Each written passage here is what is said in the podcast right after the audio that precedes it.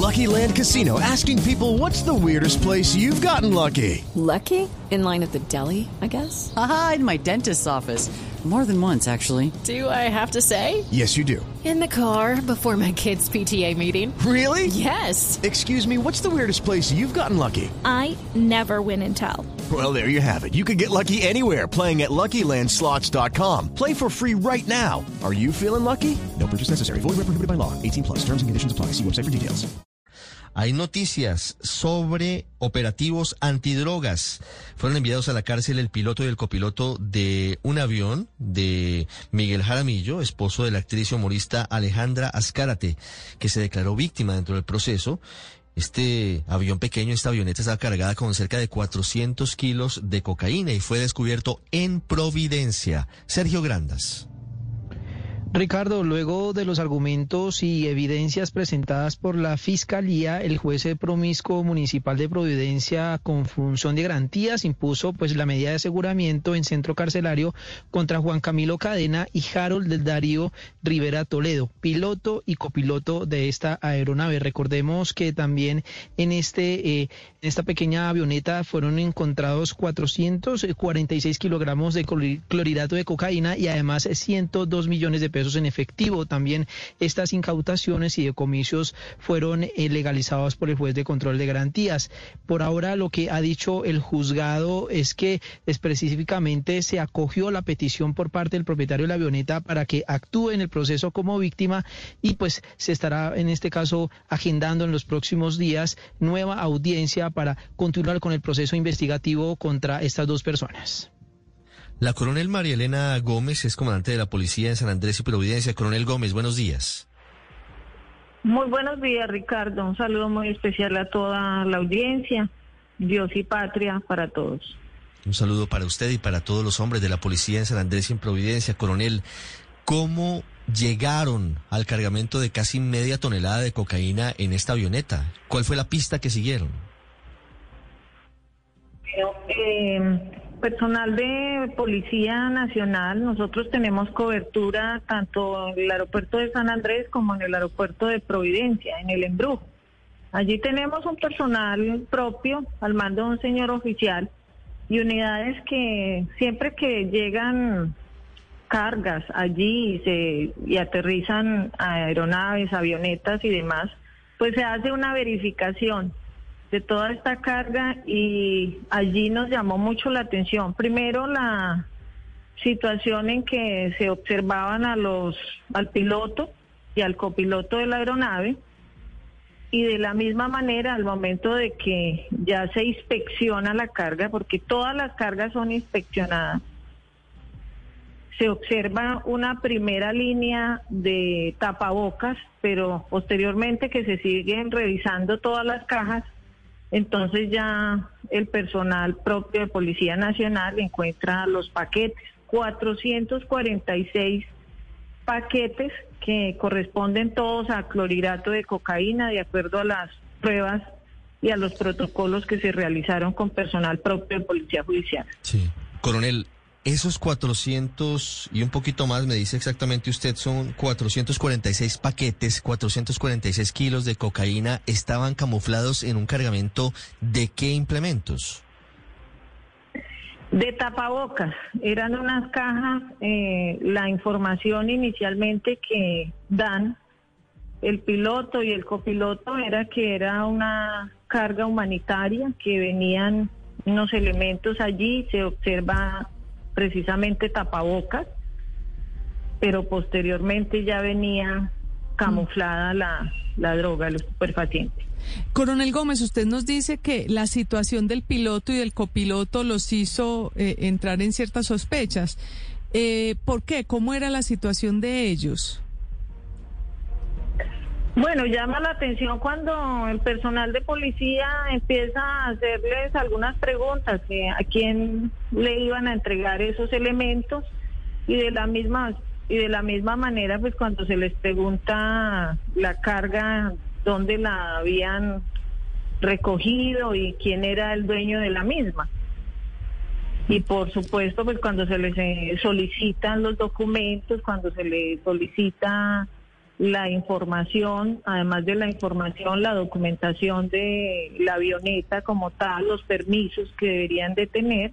Entonces ya empiezan a mostrarse muy nerviosos y ya cuando la policía va y inspecciona las cajas, pues se encuentra allí el clorhidrato de cocaína. Coronel, usted nos dice que todos los aviones que llegan a San Andrés y Providencia son inspeccionados. Ha venido ocurriendo una información en las últimas horas según la cual uno de los policías que está encargado de esa inspección habría recibido un mensaje sugiriéndole que no revisara esa avioneta. ¿Eso es verdad? Nosotros, eh, dentro de las actividades que realizamos allí en este aeropuerto, es una verificación eh, a todas las aeronaves. No hemos eh, tenido ninguna información en particular como la que usted menciona de que hayamos tenido un mensaje específico y demás. Es un trabajo que se hace de rutina en todos los aeropuertos, incluso del país. Sí, pero perdóneme, le insisto, coronel, ¿uno de sus hombres sí recibió un mensaje sugiriéndole que no revisaran ese avión? Sugiriéndole que no le revisara ese avión. No, señor, no, señor, no tenemos ninguna información, al respecto con relación a ese particular que usted dice. Esa información Además es falsa, que, entonces, que usted nos dice. que hay una información pues muy propia ya cuando la investigación como tal, por supuesto, tiene que seguir, tiene que continuar. Aquí estamos haciendo una materialización está toda la evidencia, están los capturados, está la avioneta que estaba totalmente contaminada y demás. Y por supuesto de aquí se tiene que desprender una investigación. Ya tenemos un grupo especial aquí de la Dirección de Antinarcóticos y ellos van a asumir y van a continuar con la investigación, por supuesto. Sobre eso le quería preguntar, ¿cuántos. Sí, ¿cuántos policías antinarcóticos no participaron en este procedimiento? Y si ustedes han logrado establecer algún símil o algún parecido con el narcojet, también con la avioneta con casi 200 kilos de cocaína que cayó el año pasado en el aeropuerto El Dorado. Bueno, el personal que nosotros tenemos allí que realiza las actividades propias de inspección, eh, aproximadamente son seis funcionarios. Posteriormente de que ya se observa que la avioneta está contaminada y demás, inmediatamente pues se solicita el apoyo, se traslada personal propio de aquí desde directamente desde San Andrés, peritos, expertos para hacer las pruebas PIPH y para proceder ya con la actividad propia de judicialización. Eh, coronel, en todo este, eh, todo este caso se ha hecho notorio nacionalmente porque se ha mencionado el nombre de Miguel Jaramillo Arango, que sería uno de los socios eh, dueños de esta avioneta. En el momento en que ustedes hi- hicieron el operativo, ¿en algún momento se mencionó el nombre de este personaje? ¿Los pilotos hablaron de él? ¿O ustedes qué información recolectaron so- sobre él, sobre Miguel Jaramillo Arango? No, en lo absoluto. Nosotros eh, aquí lo que estamos adelantando es una actividad y una materialización. Una avioneta contaminada, se procede con todo el ejercicio de acuerdo a los protocolos como están establecidos.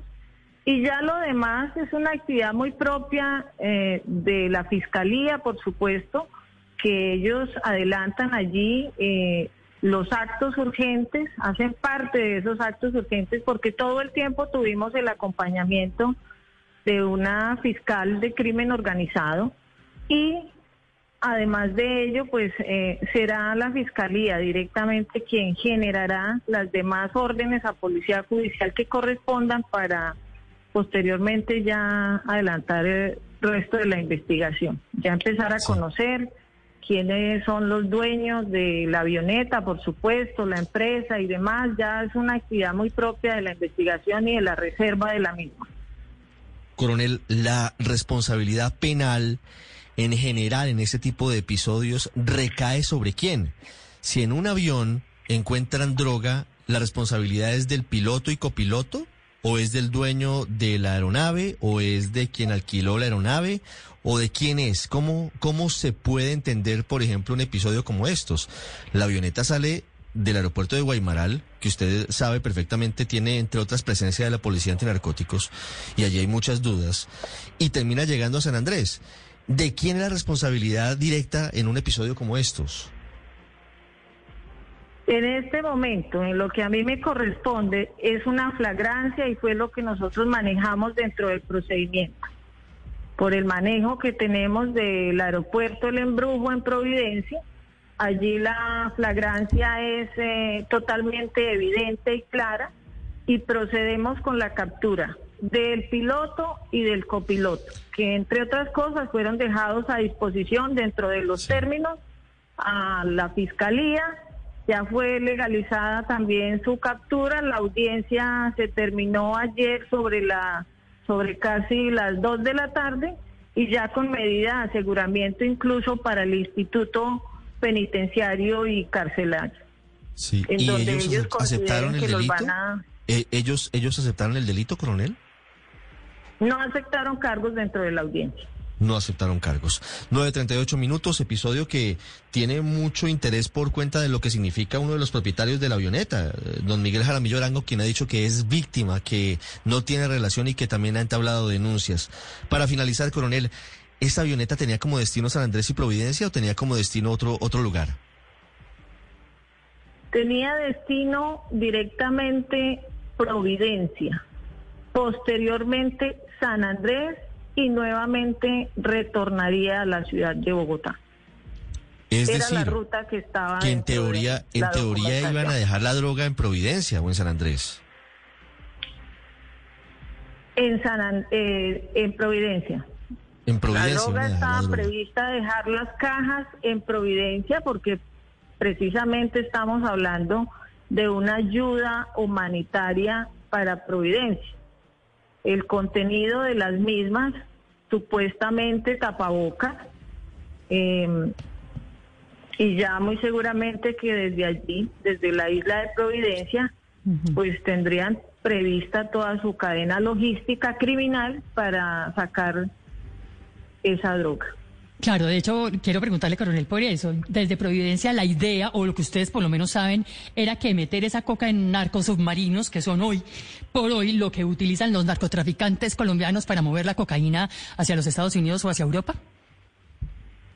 Efectivamente, el modus operandi son las Go Pass, que son unas embarcaciones bastante rápidas eh, que permiten, pues además del traslado de este estupefaciente, eh, no, lo, no se logran detectar muy fácil eh, por parte de las autoridades en algunas oportunidades. Sin embargo, pues aquí lo más importante y lo que hay que resaltar es ese positivo que se logra hacer ese resultado y sobre todo esa lucha frontal y que estamos sacando eh, de vigencia más de un millón de dosis de este estupefaciente.